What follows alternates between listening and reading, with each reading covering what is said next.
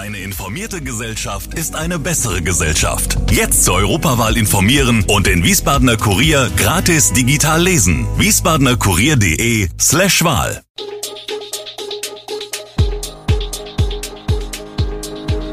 Gude, unser morgendliches News Update.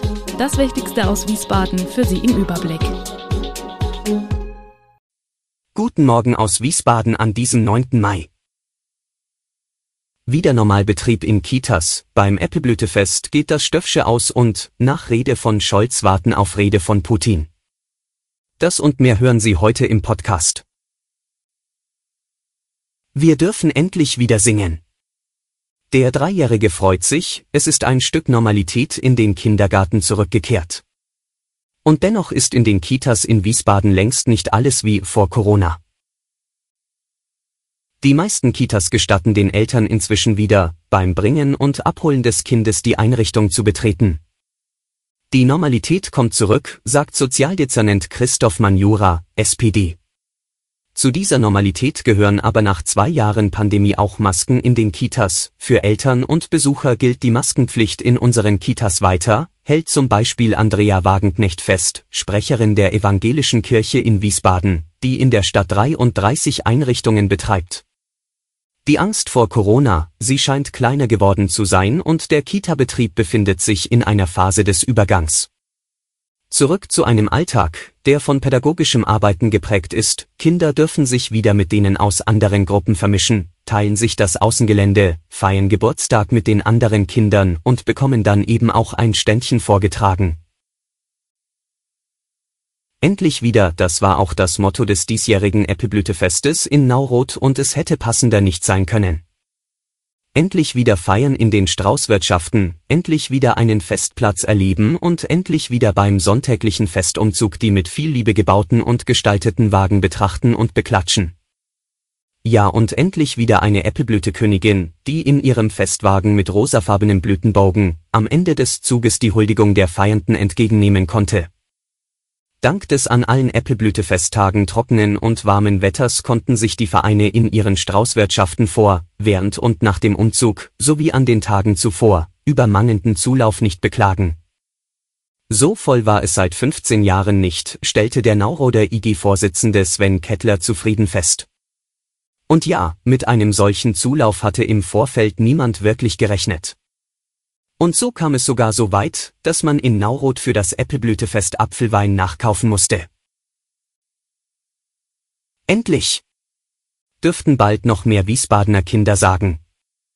Mainz hat die Mainzelmännchen und einen über die Stadtgrenzen hinaus beliebten Wasserspielplatz. Wiesbaden hat den legendären Riesen Echo und demnächst tatsächlich auch einen Wasserspielplatz. Den Baubeginn auf dem etwa 1000 Quadratmeter großen Areal südlich der Rosel- und Josefstock Kita in den Reisinger Anlagen avisiert das Grünflächenamt für Herbst 2023.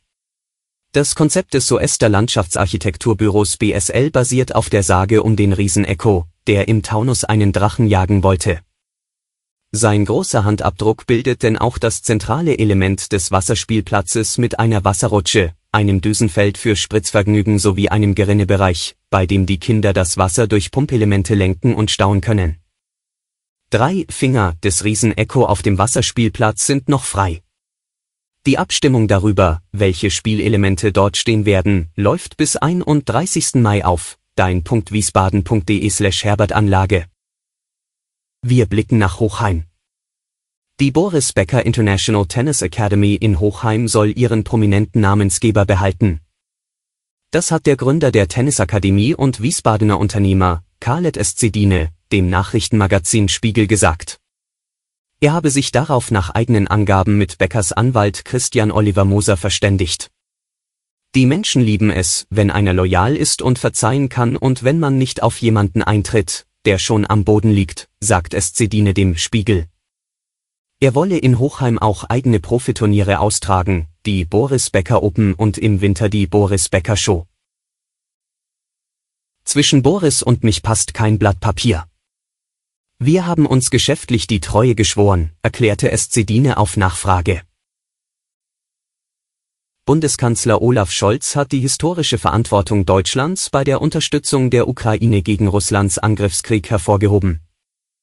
Aus der katastrophalen Geschichte unseres Landes zwischen 33 und 1945 haben wir eine zentrale Lehre gezogen, sagte er am Sonntagabend in einer Fernsehansprache zum 77. Jahrestag des Weltkriegsendes in Europa am 8. Mai 1945. Sie laute, nie wieder Krieg.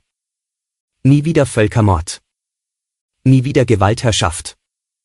In der gegenwärtigen Lage könne dies nur bedeuten, wir verteidigen Recht und Freiheit an der Seite der Angegriffenen. Wir unterstützen die Ukraine im Kampf gegen den Aggressor. Scholz betonte, er sei zutiefst überzeugt, dass Russlands Präsident Wladimir Putin den Krieg nicht gewinnen werde.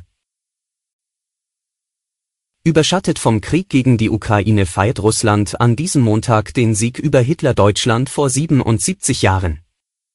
Neben der Militärparade auf dem Roten Platz in Moskau wird mit besonderer Spannung die Rede von Präsident Wladimir Putin erwartet. Seit Wochen rätseln Experten, was Putin zum Krieg gegen das Nachbarland sagen wird. Der Kreml spricht dabei nicht von Krieg, sondern von einer militärischen Spezialoperation. Es gibt Spekulationen, dass Putin etwa eine General- oder Teilmobilmachung in Russland anordnen könnte, auch wenn der Kreml das bereits als Unsinn zurückgewiesen hat. Alle Infos zu diesen Themen und noch viel mehr finden Sie stets aktuell auf wiesbadener-kurier.de.